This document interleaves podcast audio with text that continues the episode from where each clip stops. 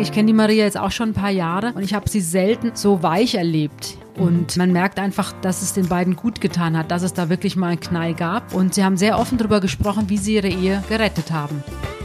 Hallo und herzlich willkommen bei Bunte Menschen. Ich bin Marlene Bruckner, Journalistin bei Bunte und spreche wie jede Woche mit Tanja May, stellvertretende Chefredakteurin. Hallo Tanja. Hallo Marlene. Heute machen wir ein bisschen was anderes. Normalerweise haben wir immer ein großes Thema. Über einen Prominenten sprechen wir meistens. Heute schauen wir uns mal drei verschiedene Geschichten aus der Bunte an, mhm. die vor allem gesellschaftliche Themen auch haben, die ja alle betreffen. Und da bin ich ganz gespannt, was du mir da heute erzählen kannst. Ja, es geht eigentlich bei allen um die Liebe mhm. in den verschiedensten Formen. Genau, wir haben nämlich eine Versöhnung dabei, wir haben eine Trennung, eine unerwartete und dann haben wir auch noch eine Rettung von einer Ehe. Genau, sozusagen. auch das ist möglich und ich fand das Gespräch sehr, sehr schön, weil es ja doch, ich glaube, jedes Paar kennt es. Es gibt Aufs und Abs und man will sich ja eigentlich nicht trennen, man will es ja irgendwie schaffen und die beiden, über die wir gleich sprechen, mhm. die haben es geschafft.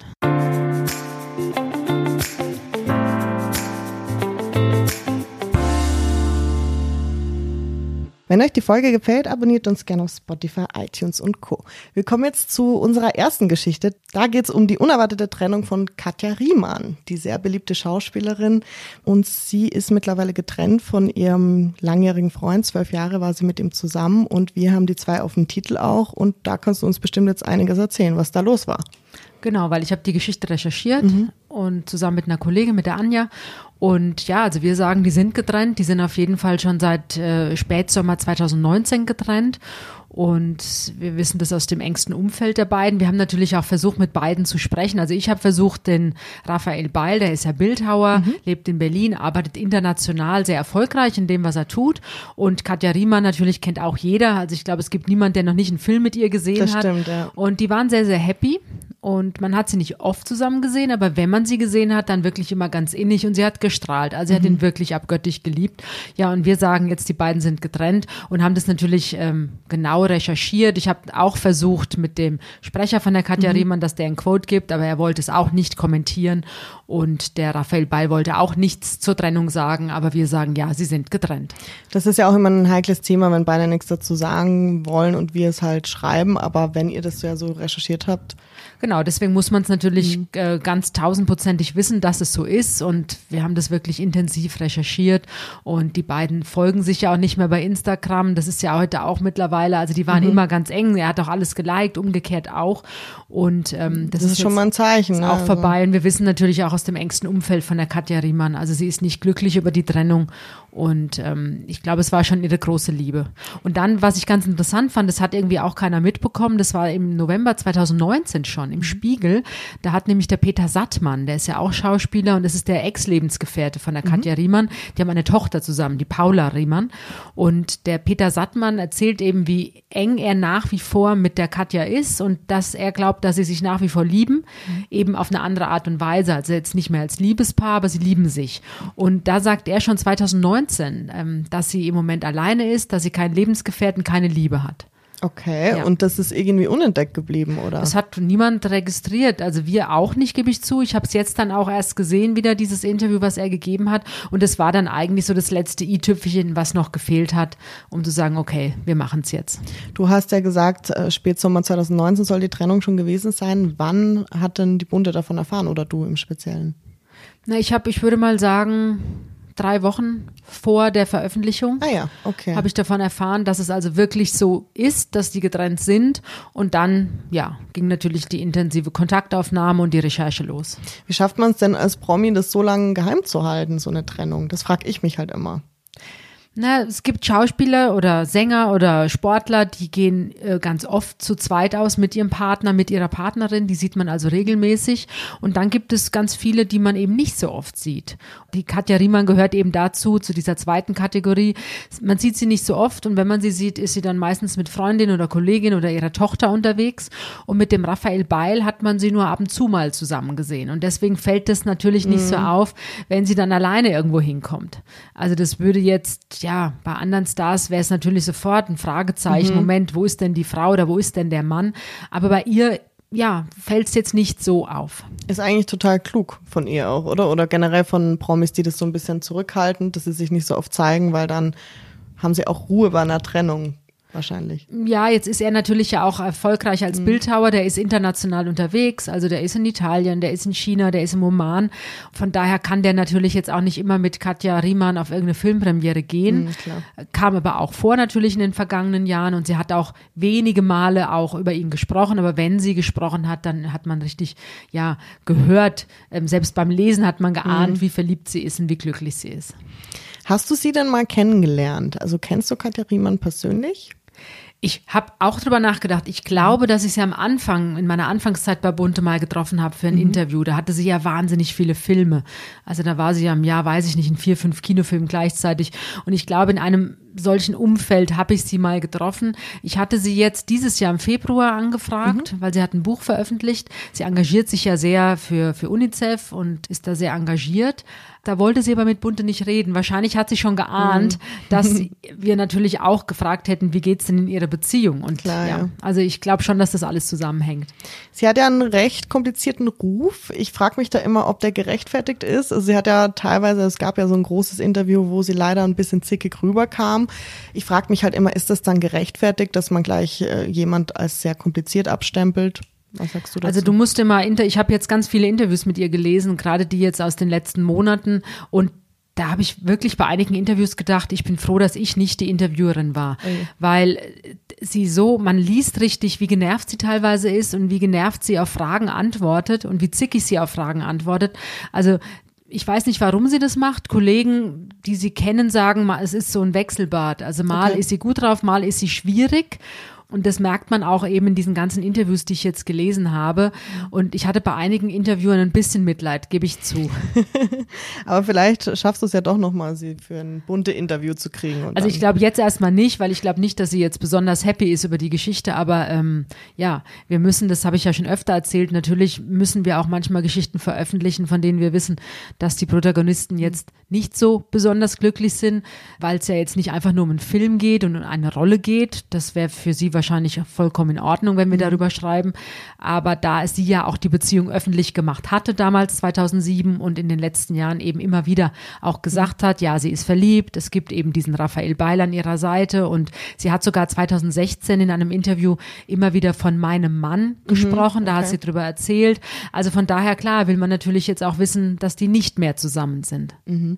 Jetzt ist sie wieder Single mit 56 Jahren. Ist das denn heutzutage noch ein Thema? Also früher war war das ja, 56 Jahren Single, war das ja so halber, oh Gott, die findet nie jemanden mehr. Aber was sagst du, wie findest du das heute? Also du Jungspund, das ist für dich natürlich eine unvorstellbare Zahl.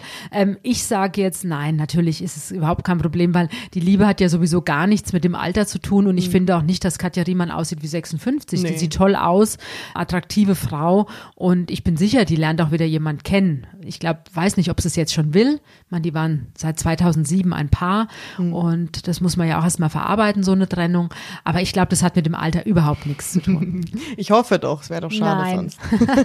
du musst keine Angst haben, älter zu werden. Habe ich nicht, nein.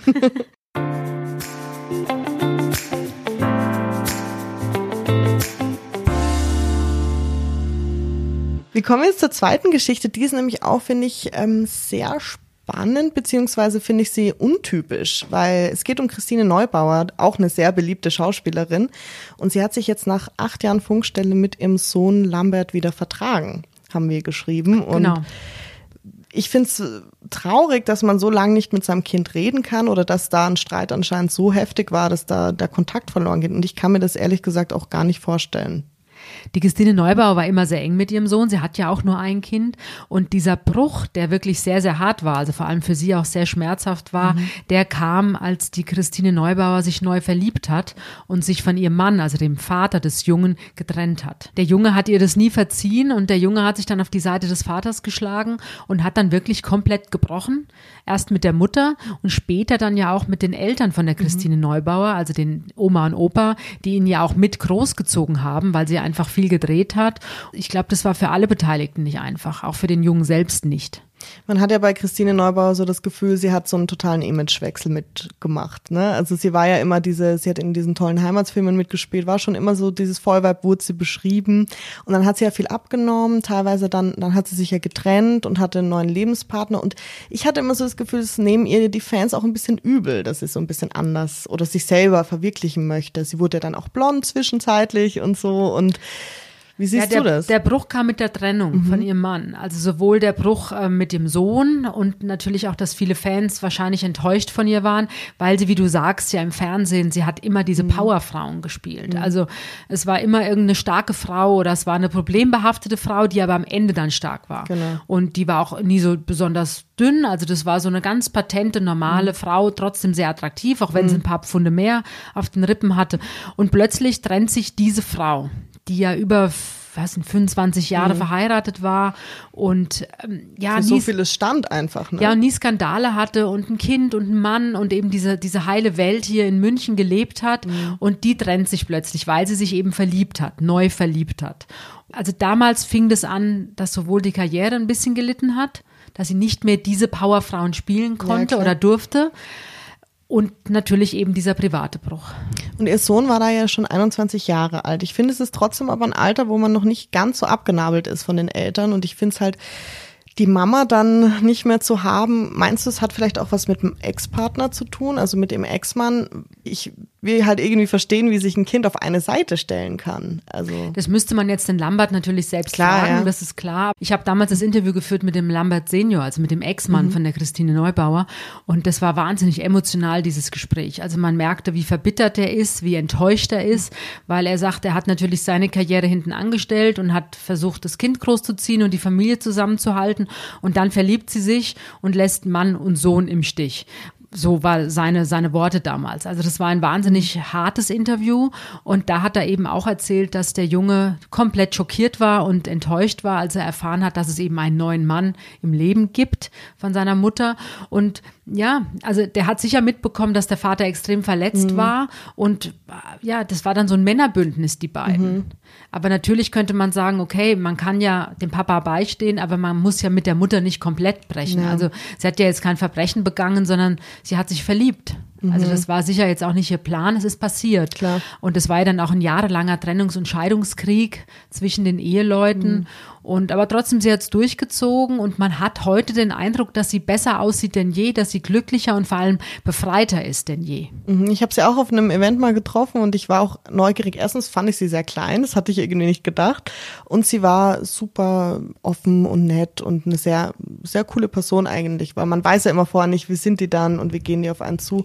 Aber fand ich ganz interessant. Und sie sieht wirklich toll aus. Ne? Also man muss sagen, sie ist in zwei Jahren 60. Ne? Das habe ich bei der Recherche so, was? Wie, ja, die ja. Frau ist schon fast sieht 60? sie gut aus. Man merkt Voll, einfach, sie ja. ist glücklich und sie lebt jetzt halt so, wie sie vielleicht viele Jahre sich gar nicht getraut hat zu leben.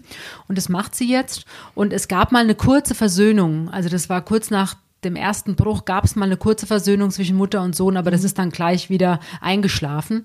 Der Auslöser war ja dann letztendlich, also der Lambert Junior hat ja geheiratet letztes Jahr und ich wusste das im Januar schon dieses Jahres und habe versucht, mit ihm zu sprechen. Mhm. Er wollte aber dazu nichts äußern. Also der ist irgendwie auch so ein bisschen gebrandmarkt. Mhm. Durch den öffentlichen Rosenkrieg der Eltern hat er sich komplett zurückgezogen aus der Öffentlichkeit, obwohl er ja eine ja bekannte Frau geheiratet mhm. hat. Also er hat ja eine sehr hübsche Frau geheiratet. Sehr, ja. Die war auch schon bei Germany's Next Topmodel, hat die Paris mitgemacht. Ja, die sind ganz viele Jahre schon zusammen, sind sehr, sehr glücklich, leben in München und in auf Ibiza und da haben sie auch geheiratet mhm. letztes Jahr. Und dann ist ja der Opa Opa gestorben von dem Lambert Junior. Genau, letztes Jahr, im genau. Ende letztes Jahr. Und der war ja für den Jungen auch ganz wichtig und die Oma auch. Mhm. Und, und das war wohl dann so der entscheidende Punkt, der ihn dann zurückgebracht hat, dass mhm. er den Kontakt zur Großmutter wieder gesucht hat und natürlich auch zu seiner Mutter. Klar, das ist der Grund, warum ich, glaube ich, nie mit meinen Eltern brechen könnte, egal was ist, weil ich mir immer denken würde, was ist, wenn sie mal nicht mehr sind und ich hätte das nicht ausgetragen oder wir hätten uns nicht versöhnt. Ich glaube, das kann man sich gar nicht verzeihen. Ich glaube, es ist schwer. Also von daher, ich glaube, dass der Opa gestorben ist und er mhm. keinen Kontakt mehr mit ihm hatte. Das wird schon an ihm nagen. Umso schöner ist es, dass es jetzt eben die Oma und auch die Mutter in dem Leben wieder gibt. Mhm. Und bei der Hochzeit war aber Christine Neubauer nicht dabei. Ne? Nein. Da war sie nicht dabei. Sie sagt jetzt in Bunte, sagt sie ja zwei, drei Sätze. Also mhm. sie sagt, sie freut sich sehr für ihren Sohn und dass er so eine tolle Frau hat. Aber sie war bei der Hochzeit nicht dabei. Ich glaube, das wäre dann doch zu viel des Guten gewesen, weil ja auch dann ihr Ex-Mann da war. Ja, klar. Und aber meines Wissens, sie haben ja nur standesamtlich geheiratet, die beiden. Und vielleicht kommt ja noch eine kirchliche Trauung und vielleicht wird sie dann ja dabei sein.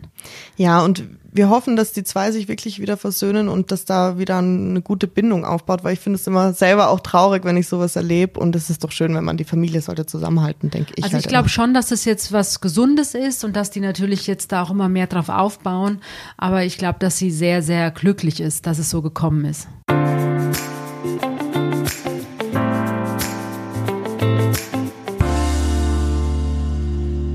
Kommen wir zum dritten Thema, das ich persönlich sehr gern gelesen habe. Das Interview hast du nämlich auch geführt, obwohl ich mit den zwei gar nicht so viel zu tun habe. Es geht nämlich um Maria Höfel-Riesch, eben die Ski-Olympiasiegerin und ihren Mann Markus Höfel. Ja. Und eigentlich hatte ich, ich kenne sie natürlich, aber hatte sie nicht so auf dem Schirm, wie sie so privat ist. Und du hast mit den beiden nämlich jetzt über ihre Ehe geredet und warst bei ihnen in Kitzbühel, oder? Genau, ich war in Kitzbühel und ähm, das war also gerade das erste Wochenende, als es wieder möglich war. Mhm. Also wegen Corona war ja der Lockdown und aber dann waren die Grenzen geöffnet. Und dann bin ich nach Kitzbühel gefahren, wir haben uns getroffen und ich muss sagen, ich kenne die Maria jetzt auch schon ein paar Jahre und ich habe sie selten eigentlich oder noch nie so weich erlebt. Und ähm, man merkt einfach, dass es den beiden gut getan hat, dass es da wirklich mal einen Knall gab. Und sie haben sehr offen darüber gesprochen, wie sie ihre Ehe gerettet haben. Es ist interessant, sie sind seit neun Jahren verheiratet und 2018 haben sie öffentlich gemacht, dass sie in einer Ehekrise sind. Das finde ich aber auch schon interessant, dass man das überhaupt öffentlich macht. Das ist ja sehr intim. Ja, sie haben es auch nicht von sich aus öffentlich mhm. gemacht, sondern Bunte hatte damals okay. recherchiert und andere Medien auch. Also man wusste, dass da was nicht stimmt mit den beiden. Und sie haben sich geäußert damals, oder? Sie haben ein Statement damals veröffentlicht, dass es stimmt, dass sie eine Krise haben, mhm. aber quasi, dass sie dran arbeiten. So. Und ich wollte jetzt einfach mal wissen, wie geht's den beiden und wie haben sie es geschafft, ihre Liebe zu retten? Mhm. Und ich fand es auch gerade sehr schön, dass der Markus Höfel, also das ist ja auch ein ganz professioneller Sportmanager, also der ist ja von ähm, Franz Beckenbauer seit vielen, vielen Jahren der Manager und hat auch die Maria ja gemanagt, als sie sich kennengelernt haben. Also mhm. es war ja erst berufliches Miteinander und daraus ist ja dann Liebe geworden. Wie gesagt, er ist total kontrolliert eigentlich und das muss er auch. Also wir haben auch mhm. darüber gesprochen, dass er natürlich auch immer ein Pokerface haben muss in Verhandlungen, wenn er seine Künstler vertritt. Klar, ja. Und dass er aber trotzdem ein sehr emotionaler Mensch ist und dass man aber immer denkt, er wäre sehr kühl. Aber ich kann jetzt bestätigen, er ist überhaupt nicht kühl. Und auch die Maria Höfel-Riech wirkt ja auch sehr hart, mhm. wenn man sie nicht kennt. Aber das liegt wahrscheinlich auch an ihrer Größe. Also die ist ja riesengroß. Wie groß ist sie? Kannst du das einschätzen? Die Maria, ich glaube, die ist 1,89. Oh wow, also oh, das ist, ist riesig Die Maria ist groß, also sie ist auf jeden Fall über 1,80. Die wirkt sehr hart, aber sie hat jetzt auch gesagt, dass sie weiß, dass sie so wirkt, mhm. aber sie ist genau das Gegenteil. Also sie sei fast schon harmoniesüchtig. Mhm. Und ihr sei es eben wichtig, immer mit allen gut zu sein und mit ihrem Umfeld vor allem. Und sie hat auch ein ganz enges Verhältnis zu ihren Eltern und zu ihrer Schwester. Das war schön, die beiden miteinander zu erleben. Und ich fand es, wie gesagt, toll, dass sie sich mal geöffnet haben, wie man so eine Krise meistern kann, dass man nicht mhm. sich gleich trennen muss, sondern dass man sagt, okay, wir müssen uns jetzt beide ein bisschen ändern und müssen gucken, dass das wieder in die gleiche Richtung läuft. Und das haben die geschafft. Jetzt hast du die besucht? Warst du bei ihnen zu Hause oder wie kann man sich das vorstellen? Na, die wohnen in Kitzbühel und das Büro von dem Markus Höfel, also das ist ja eine große Agentur und die ist genau zwei Häuser neben dem Wohnhaus. Ah, okay. Also die leben da sehr schön im Zentrum mhm. und wir waren ja dann am Schwarzsee und da haben wir Fotos gemacht, ähm, ja, zur Freude der Einheimischen, sage ich mal. Das war nämlich ein ganz heißer Tag und die lagen da alle und haben sich gesonnt und waren schwimmen. Und, so, und dann. Und unser Fotograf hat mitten rein auf den Bootsteg dann ein Sofa gestellt. Also die hatten was zu gucken auf jeden Fall. Aber da sind die beiden einfach auch Profis, das haben die durchgezogen und ja, und dann waren wir beim Mittagessen. Nochmal für unsere Hörer, du hast dann einen Fotograf dabei oder wie läuft das ab? Genau, also ich hatte einen Fotografen dabei und der wiederum hatte einen Assistenten dabei und dann gehört ja eigentlich in der Regel immer noch jemand jemand dazu, der dann Haare und Make-up macht, mhm. also dass man die Leute einfach ein bisschen schminkt und die Haare frisiert, dass man einfach, klar, für die Fotos halt schön aussieht, beziehungsweise dass man sich wohlfühlt. Mhm. Genau. Und wir sind dann immer ein Team von drei, vier Leuten und da waren wir in Kitzbühel und bei den Fotos waren wir dann alle zusammen und beim Mittagessen mit Markus und Maria war ich dann alleine. Mhm, da hast du dann das Interview geführt genau. mit den beiden. Mhm. Und was hast du so für einen Eindruck von dem Ehepaar? Also waren sie liebevoll zueinander? Sind sie eher reserviertere Leute? Nein, die sind ganz liebevoll miteinander mhm. und wurde auch viel gelacht. Also die, die, die können auch gut miteinander lachen. Und sie haben dann eben erzählt, wie das so war und dass sie sich beide einfach Also jeder wollte was anderes und die haben das scheinbar nicht geäußert damals. Also die Maria war ja Hochleistungssportlerin und war ja die beste deutsche Skirennläuferin, die wir hatten. Die hat dreimal Olympia gewonnen und ganz viel mehr. Und der Markus, wie gesagt, war ihr Manager, so haben sie sich kennengelernt. Mhm. Und dann hat ja die Maria 2014 ihre Karriere beendet. Und sie sagt, da lernt man sich als Paar natürlich auch nochmal anders kennen, Klar, weil sie war ja viele Monate im Jahr wegen dem Skifahren unterwegs und er war da zwar auch oft dabei, aber wie gesagt, Manager und mhm. Skifahrerin. Und dann ist man plötzlich, ja, ein Paar auf Augenhöhe, weil man eben den gleichen Status hat mhm. im Alltag. Und da ging es eben schief bei den beiden. Also der Markus dachte halt, okay, die aktive Karriere ist jetzt vorbei und er nutzt natürlich jetzt ihre wahnsinnige Bekanntheit mhm. und bringt halt einen Job nach dem anderen. Also die hat ja dann im Fernsehen kommentiert und die ja. hat Shootings gemacht, Modeshootings. Also die hat wirklich wahnsinnig viel gemacht. Und sie sagt, sie hat sich eigentlich nach ein bisschen mehr Ruhe und vor allem ein bisschen mehr Freiheit mhm. gesehnt, weil als Hochleistungssportler mhm. hast du natürlich Trainingspläne und da ist dein Leben von morgens bis abends Schon durchgetaktet. Als Teenager, ne? Hat sie ja. sich wahrscheinlich gar nicht frei bewegen können. Genau. Und die hatte eben immer nur Trainingspläne und irgendwelche Pläne, die sie erfüllen musste. Und dann mhm hört sie auf, Ski zu fahren und dann geht es eben weiter. Und sie sagt, einerseits wollte sie natürlich das auch und wollte natürlich auch ihren Mann nicht enttäuschen und ihren Manager nicht enttäuschen. Auf der anderen Seite hätte sie einfach gern ein bisschen mehr Freiraum gehabt. Mhm. Er war dann auch oft in China beruflich, dann war sie allein in Kitzbühel, dann hat sie sich mit, sie sagt, vielleicht waren es die falschen Leute, mit denen ich mich umgeben habe. Sie wollte dann plötzlich nur noch Party machen. Mhm. Er hat gemerkt, irgendwas läuft hier gerade komplett schief. Mhm. Und ich glaube, das weiß auch jeder, je mehr man dann klammert, desto verkrampfter wird die Beziehung. Ja. Und dann ist es irgendwann ja zu einem Knall gekommen. Haben Sie dir erzählt, wie der Knall war? Oder gab es da einen Schlüsselmoment? Oder das hat sich aufgebaut. Also mhm. wie gesagt, nach dem Karriereende als Renn, also als Skirennläuferin, hat sich das bestimmt über zwei, drei Jahre aufgebaut. Und dann kam es zum Knall. Wow. Und ähm, ja, und dann haben sie, glaube ich, sich erstmal wirklich hingesetzt und haben mhm. ganz offen miteinander geredet. Mhm. Und jeder hat gesagt, was er will und was er denkt und was er von dem anderen vielleicht eben erwartet oder eben nicht erwartet. Und das haben die beiden jetzt hinbekommen. Also Maria sagt auch, dass sie schon das Gefühl hat, dass der Markus viel mehr auf sie eingeht. Mhm. Und umgekehrt zeigt er jetzt auch mehr die Gefühle, die er ja immer hatte, aber er zeigt sie jetzt halt auch mal. Und ähm, nein, die gehen sehr liebevoll miteinander um. Du hast es auch so als Gewitter beschrieben, so bist du eingestiegen in deinem Text und ich finde es so passend, weil viele scheuen sich ja vor Streit, aber ich finde auch, es ist reinigend. Also es ist wie ein Regenschauer und danach fühlst du dich frisch und denkst dir, endlich ist da mal die ganze Energie raus. Nein, man muss zumindest halt auch einmal sagen, was man will. Mhm. Aber ich habe sie auch gefragt, ob sie damals auch nur eine Sekunde mal an Trennung gedacht haben mhm. und haben beide gleichzeitig gesagt, nein. Also Trennung, nein, die wollten sich nicht trennen. Die mussten einfach ihr Leben neu justieren und mussten sich einfach ja die Rollenverteilung neu hinbekommen. Ja.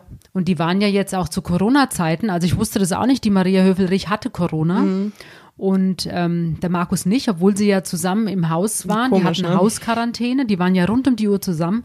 Und der Markus Höfel sagte auch, also wenn eine Beziehung da nicht funktioniert, ähm, dann knallt spätestens wenn du dann wirklich drei Wochen in deiner Wohnung eingesperrt bist. Mhm. Also sie war zwei Wochen, er drei Wochen. Er hat sich merkwürdigerweise nicht angesteckt bei ihr. Und aber nein, auch das haben sie gut hinbekommen. Und ich fand es auch, beim Lesen fand ich die zwar sehr entspannt und diese Harmonie, was du angesprochen hast, was ihr sehr wichtig ist, kam da, finde ich, auch ganz gut rüber. Und du hast sie dann auch nach Kindern gefragt und da war auch klar, nee, sie möchten keine Kinder und für sie, sie wollen frei sein und wollen viel erleben und das fand ich auch schön und eine starke Aussage, dass man auch mal sich so entscheiden kann. Der Markus hat zwei Söhne genau. aus mhm. früheren Beziehungen und das sind Teenager-Jungs, die besuchen die beiden auch in Kitzbühel, also die sind wohl regelmäßig da und klar, die sind groß, also das sind, das sind junge Männer mhm. und die gehen zusammen Skifahren oder die gehen golfen und die Maria sagt, das klingt jetzt vielleicht hart, aber nee, sie möchte Stand heute kein Baby haben, kein Kind haben, weil sie sich es gar nicht vorstellen kann, ihr Leben jetzt komplett mhm. nach dem Kind auszurichten. Und sie wären einfach glücklich so. Sie lieben beide auch ihre Freiheit. Sie gehen beide gerne zum Sport. Sie treffen Freunde gern. Mhm. Sie haben ja noch eine Wohnung am Gardasee. Und also die sind viele unterwegs, die beiden. Und sie sagen, so wie es jetzt ist, ist es eigentlich perfekt. Stand heute. Wer mhm. weiß. Ich meine, sie ist ja noch ja. jung, sie ist 35. Weil manchmal hat man das Gefühl, man darf es gar nicht sagen so richtig als Frau, so ich möchte keine Kinder. Also man macht sich angreifbar dadurch, habe ich das Gefühl. Ja, aber es muss ja nicht jede Frau ein Kind bekommen. Nee. Und wenn sie für sich sagt, das ist so gut, wie es ist, dann ist es ja in Ordnung. Und ich meine, wie gesagt, er hat ja schon zwei Kinder Und ihr Bruder hat auch zwei Kinder. Also es gibt. Sie ist von Kindern umgeben. Genau, sie hat schon, Kinder im Umfeld und sie sagt halt, ihre Freunde haben alle schon so größere Kinder, die alle so zehn, zwölf Jahre alt sind. Mhm. Also ein Baby hat da jetzt auch keiner mehr. Und ja, vielleicht wird sie sich dann anstecken lassen von dieser Baby-Euphorie, aber das gibt es eben auch nicht. Mhm. Und deswegen sagt sie, nö, so wie es ist, sind wir sehr glücklich.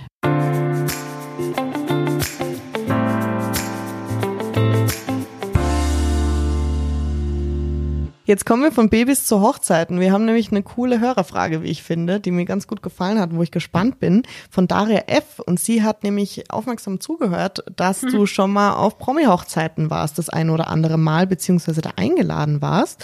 Und sie fragt, auf welchen warst du schon so? Und vor allem, wie ist es dann? Arbeitest du da oder feierst du da mit? Gehst du früher? Bleibst du bis zwei in der Früh dabei und tanzt?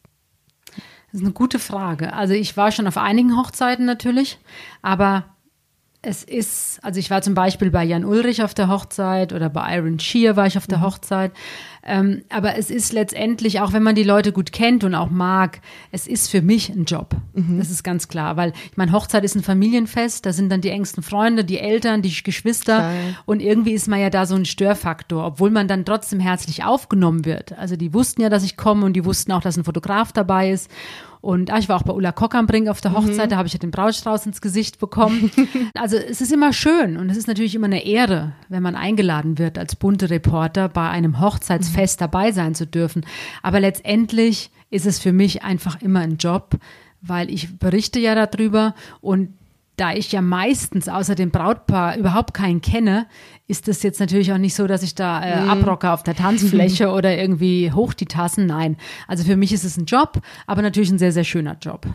Und wie ist das? Kriegst du dann da eine schöne Einladung geschickt oder wie ist das? Wie kann ich mir das vorstellen, dass Prominente dich dazu einladen? Fragst du, hey, darf ich da kommen mit einem Fotografen ein bisschen? Naja, wir reden natürlich. Also wenn ich jetzt mhm. weiß, jemand, den ich kenne oder ein Prominente heiratet, dann frage ich natürlich, ob Bunte berichten darf, mhm. ob wir Fotos bekommen. Meistens ist es so, dass man im Vorfeld der Hochzeit das Interview führt oder eben einen Tag später, wenn dann alles rum ist, dass man dann redet und dass man dann entweder einen Fotografen hinschickt oder man bekommt Fotos von den Brautpaaren selbst. Die haben ja mittlerweile fast mhm. alle irgendeinen Fotografen dabei, auch für sich, also fürs private Fotoalbum. Ja, bei der Ulla habe ich eine Einladung bekommen, eine schöne Einladung bekommen. Bei den anderen weiß ich es ehrlich gesagt gar nicht mehr. Mhm. Aber wie gesagt, wir stehen ja vorher in Kontakt. Ja, also klar. das ist ja nicht so, dass ich dann zufällig mhm. die Einladung bekomme und weiß, oh, es ist eine Hochzeit, sondern ich muss so gut informiert sein, dass ich weiß, okay, da heiratet jemand und es wäre schön, wenn wir die Hochzeitsfotos im Bunde zeigen können. Und jetzt bist du da auf einer fremden Hochzeit sozusagen und es sind ja auch viele Gäste, viele Familien, hast du schon gesagt. Kommen die dann auch manchmal auf dich zu und fragen dich dann so, oh ja, ähm, und sie sind von Bunte und was machen ja, sie? Ja, natürlich kommt man mit den Leuten ins Gespräch. Mhm. Also klar, weil man ist ja dabei und man redet dann mit den Leuten. Klar, man sitzt ja auch im besten Fall an einem Tisch und isst was, bekommt was zu essen. ähm, und da sitzt man ja dann auch und redet mit den Leuten. Aber macht dir das Spaß? Also gehst du gerne auf Promi-Hochzeiten? Also, wie gesagt, es ist für mich ein Job. Mhm. Also, ja, du machst da gar nicht so viel Unterschied jetzt es ist zwischen jetzt, anderen Events und. Nee, es ist natürlich rührend und da laufen einem dann auch mal mit, also wenn man dann da sitzt und sich das mhm. anguckt. Ich war jetzt auf vielen Hochzeiten, fällt mir schon ein, wenn ich jetzt so drüber nachdenke. ich war bei Francis Fulton Smith auf mhm. der Hochzeit mit seiner Verena damals. Und wie gesagt, Jan Ulrich, Ulla Kockamprink. Nein, das ist schön. Also, wie gesagt, das ist ergreifend. Man sitzt da mittendrin und, und das Brautpaar und natürlich große Gefühle, große Emotionen. Und es ist ein schöner Termin. Also, es ist auf jeden Fall schöner, als wenn ich jetzt im Gericht sitze, weil ein Mordprozess ja, verhandelt wird. Das glaube ich. Oder wenn ich äh, mit irgendjemand über eine Scheidung reden muss oder über eine Steuerhinterziehung. Also, von daher ist es natürlich immer schöner, über Hochzeiten zu berichten. Ich hoffe, ich werde auch mal eingeladen. Also wenn du jetzt so erzählst, ich würde auch. Warst du noch nie auf einer Promi-Hochzeit? Nee, oh. war ich noch nicht. Ich freue mich, wenn da so erste Mal eine Einladung kommt. Ja, ich habe ja vor ein paar Wochen die Hochzeit von Stefan Ross, die hatten wir mhm. ja auch im Heft, aber das war ein bisschen schwierig, weil es ja da eben gar keine Feier geben konnte. Also ich wäre normalerweise in der Sendung gewesen mhm. von Florian Silbereisen, wo er geheiratet hat. Da wäre ich dann quasi auch live dabei, aber es durfte ja kein Publikum dabei mhm. sein im Studio und deswegen habe ich es mir dann auch am Fernsehen angeguckt. Aber nein, es ist schön glaube oh, ich. Ja, Marlene. kommt noch. Nächstes Jahr. Jetzt sind eh so viele Hochzeiten. Dieses Jahr ist schwierig, weil natürlich nur im Kleinkreis gefeiert ja, ja, wird. Klar. Und, ähm, aber nächstes Jahr. Ich freue mich drauf auf jeden Fall. Es wird, wird bestimmt lustig. Aber ich versuche das dann auch wie du. Ich lasse mich nicht verführen von dann Feierlichkeiten, sondern es ist ja, ja ein Job es ist ein Job und Ja. wie gesagt, es ist ja ein Unterschied, ob du jetzt Total. auf einer Feier eingeladen bist, wo du mit der Braut befreundet bist oder mit dem Bräutigam befreundet bist. Ja, ja. Dann Fühlt gehst du ja da ganz so. anders hin Ja. und ähm, bist ja auch entspannt. Du musst da nichts mitschreiben, du musst dir nichts merken und du willst ja dann auch nicht irgendwie volltrunken da übers Nee. Tanzparkett stürzen. Nein, also von Man daher. muss ja die Eindrücke auch sammeln, ne? damit Ja. man so schön das dann beschreiben kann. Ähm, die Frage fand ich cool. Also solche Es ist Fragen. überhaupt gut. Ich habe neulich hat mir eine Leserin geschrieben, sie hat den Podcast gehört, dass ich jetzt das erste Mal beim Friseur war. Was das für ein Gefühl für mich war. Und das finde ich Ach, so. süß. Also die Leute, es finde ich schön, wie, wie, wie unsere Hörer uns zuhören und werde dann immer so kleine persönliche Dinge auch gefragt. Ja, Ja. ist nett. Also gerne jederzeit. Sie, ihr könnt mich alles fragen. Genau, schreibt dazu gern an buntemenschen.podcast.gmail.com. Wir freuen uns, wie schon gesagt, sehr über eure Fragen. Tanja, vielen Dank für die spannende Folge und Jetzt hoffe ich, dass es den Zuhörern gefallen hat, dass wir jetzt nicht über ein Thema gesprochen haben. Gucken wir mal. ich hoffe doch auch. Also kann sich auch gerne jeder melden und sagen, ob es gefallen hat. Genau, und wir schauen, was nächste Woche wieder für spannende Geschichten sind. Ganz viele. Es gibt viele spannende. Geschichten, das kann ich heute schon sagen. Alles klar, bis dann, tschüss. Tschüss, Marleen.